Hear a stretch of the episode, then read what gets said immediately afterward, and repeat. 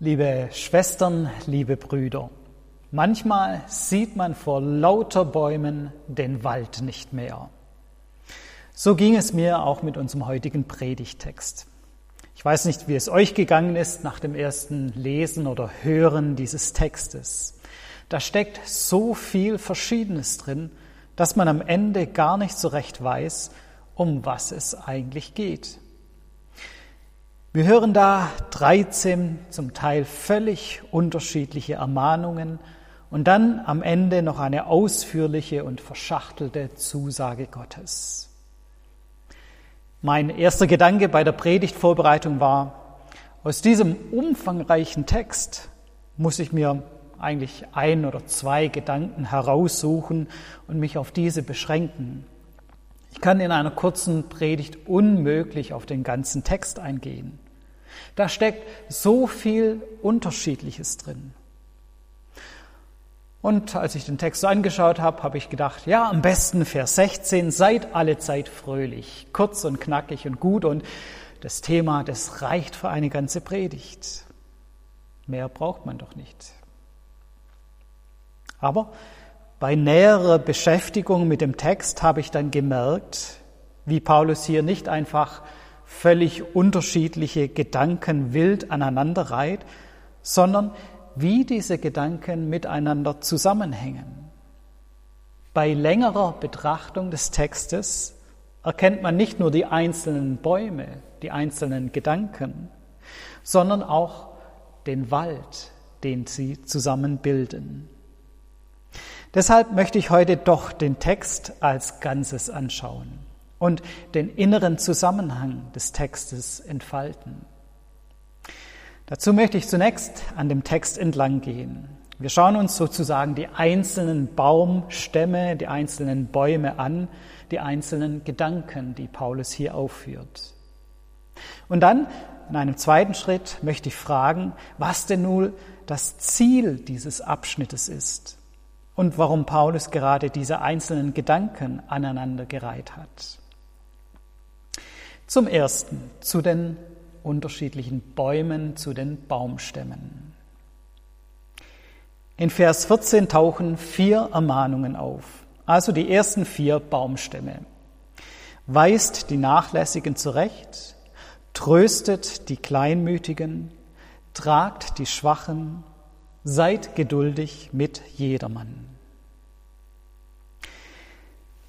Zum Thema Ermahnung um das es ja hier geht, das angeführt wird, muss man wissen, dass das griechische Wort dafür, Parakaleo, eine Doppelbedeutung hat. Zum einen geht es um Ermahnung, zum anderen aber auch um Ermutigung. Dasselbe Wort kann Ermahnung übersetzt werden, sowie auch Ermutigung oder sogar Trost.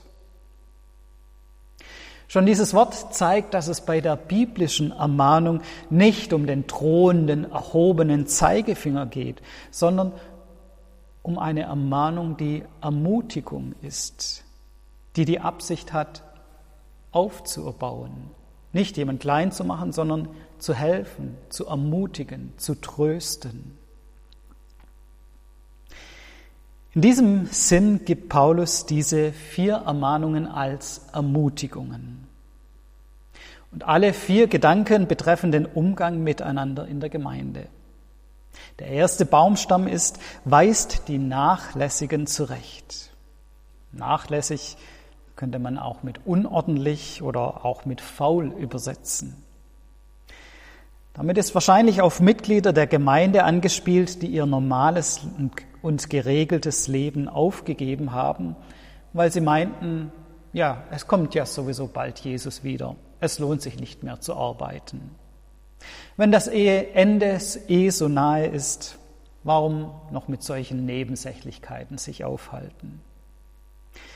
Schon in 1. Thessalonicher 4, Vers 11 ermutigt Paulus dazu, nicht von den Almosen anderer zu leben, sondern seinen Lebensunterhalt mit eigenen Händen zu verdienen.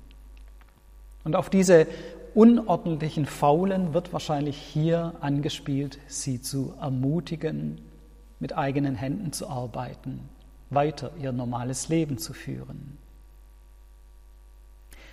Der zweite und dritte Baumstamm lautet, tröstet die Kleinmütigen, tragt die Schwachen. Aus dem Zusammenhang dieser drei ersten Ermahnungen kann man sehr schön die Doppelbedeutung von Ermahnen feststellen. Manche muss man zurechtweisen, die Faulen und Unordentlichen, andere, die Schwachen, die Kranken, die die Hilfe nötig haben, muss man trösten und tragen. Der vierte Baumstamm ist so etwas wie die Zusammenfassung der ersten drei Baumstämme. Seid geduldig mit jedermann. Also egal, ob man jemand zurechtweisen muss oder eher ermutigen und trösten, immer braucht man die Geduld dafür. Und zwar nicht nur Geduld mit denen, die mir liegen, sondern mit jedermann. Seid geduldig mit jedermann. In Vers 15 folgen nun zwei grundsätzliche Gedanken für den Umgang miteinander. Vergeltet nicht Böses mit Bösem. Jagt dem Guten nach. Mit diesen zwei Ermahnungen begründet Paulus seine Gedanken durch die Autorität Jesu Christi. Böses nicht mit Bösem zu vergelten, das ist eine Anspielung auf die Bergpredigt. Dort sagt Jesus, dass wir dem Bösen nicht widerstreben sollten, sondern wenn uns zum Beispiel jemand auf die eine Backe schlägt, dass wir auch die andere Backe hinhalten sollen. Also eben nicht Auge um Auge, Zahn um Zahn oder Böses mit Bösem vergelten. Zur Bekräftigung formuliert Paulus dann diesen Gedanken auf positive Weise. Jagt alle Zeit dem Guten nach, füreinander und für jedermann. Nachjagen, das ist nicht nur eine einzelne und kurzfristige Handlung, sondern etwas längerfristiges, eine ausdauernde Tätigkeit.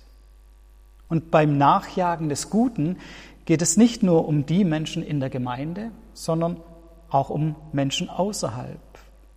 Jagt dem Guten nach, füreinander und für jedermann. Das sind jetzt schon ganz schön viele dicke Baumstämme, die uns Paulus da vor Augen stellt. Und das weiß er auch. Das können wir nicht so einfach aus eigener Kraft leben. Dafür brauchen wir eine enge Verbindung mit Gott. Um anderen Gutes zu tun, brauchen wir eine innere Kraftquelle. Dafür muss Gott in unserem Leben wirken.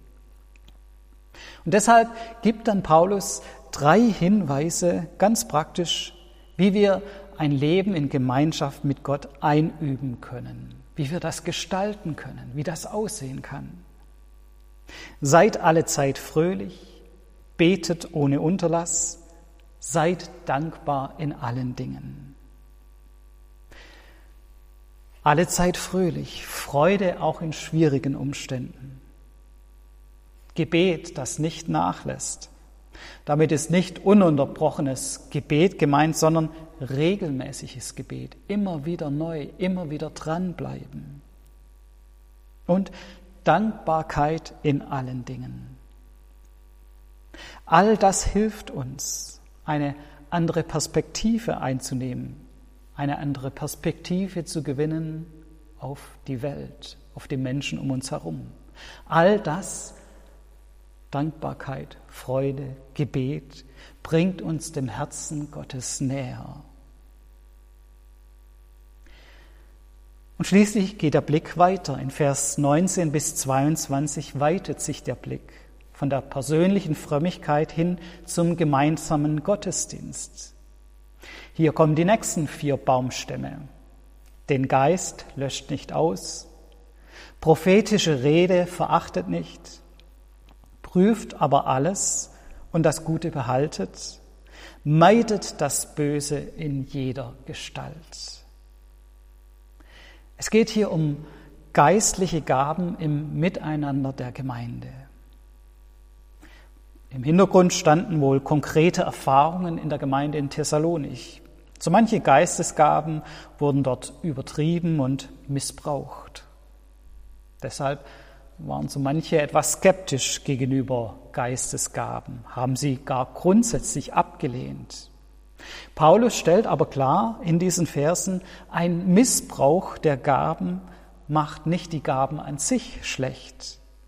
Wir sollen das Wirken des Geistes nicht löschen, nicht abdämpfen, sondern wir sollen es gebrauchen, in Anspruch nehmen.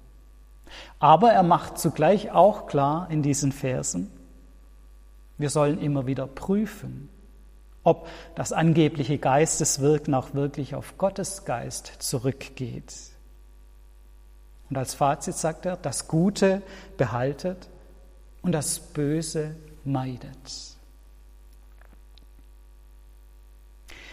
Kommen wir zum zweiten Punkt, nach den Baumstämmen, den einzelnen Bäumen zum Wald. Nach diesen vielen Ermahnungen und Ermutigungen kommen wir schließlich zum Zielpunkt. Aus meiner Sicht ist Vers 23 das Ziel und die Absicht, die hinter all diesen vielen verschiedenen Aufforderungen steckt. Nach den vielen Baumstämmen kommt hier sozusagen der Wald in den Blick. Er aber, der Gott des Friedens, heilige euch durch und durch und bewahre euren Geist samt Seele und Leib unversehrt, untadelig für das Kommen unseres Herrn Jesus Christus. Also bei all diesen Ermahnungen geht es darum, dass Gott uns durch und durch heiligt. Heiligung meint nicht, dass wir irgendwie zu überirdischen Heiligen werden, zu sünd- und freund- und fehlerlosen Engeln, dass wir über dem Boden schweben und alles nur noch richtig machen. Nein, Heiligung heißt, dass wir Stück für Stück dem heiligen Gott immer ähnlicher werden. Und wie es Paulus in diesem Vers sagt, er ist ein Gott des Friedens. Wenn wir mit diesem Gott des Friedens leben, wenn wir auf ihn vertrauen, dann wird sich dieser Friede auch in unserem Leben auswirken. Wenn wir uns an diesen vielen Ermahnungen und Ermutigungen des Paulus orientieren, dann wird es so sein. Gottes Friede breitet sich aus. Und bei all dem ist für Paulus sehr klar, dass es letztendlich nicht unser Werk ist, sondern dass Gott selbst, der Gott des Friedens, uns durch und durch heiligt. Es ist sein Werk. Besonders schön finde ich es, dass Paulus hier von Leib, Seele und Geist spricht. Bei der Heiligung geht es also nicht um ein Abdriften in rein geistliche Sphären, nein, es geht um eine ganzheitliche Veränderung unseres Lebens. Heiligung betrifft nicht nur unseren Geist, unseren, unser geistliches Leben, sondern auch unsere Seele mit all ihrem Wollen und Wünschen.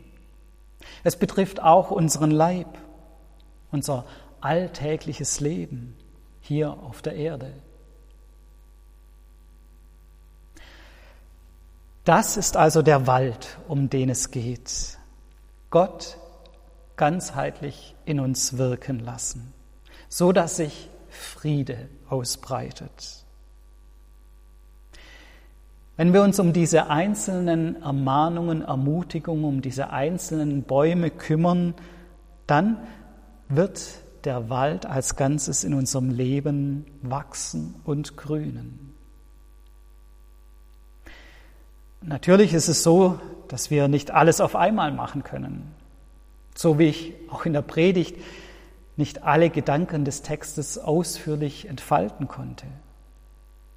Aber vielleicht könnt ihr euch für die nächste Woche einen von diesen vielen Bäumen heraussuchen und euch besonders um ihn kümmern. Eine Ermahnung und Ermutigung des Paulus aus diesem Text für ein Leben, mit dem wir Gott immer ähnlicher werden Sucht euch einen von diesen Bäumen aus und bewässert ihn in der kommenden Woche. Und vergesst vor allem dabei nicht, vor lauter Bäumen den Wald aus dem Blick zu verlieren. Gott ist ein Gott des Friedens. Er schenkt dir Frieden. Er wirkt in dir Frieden. Letztendlich ist er es, der in, mit und durch deine Bemühungen diesen Wald des Friedens wachsen lässt. Amen.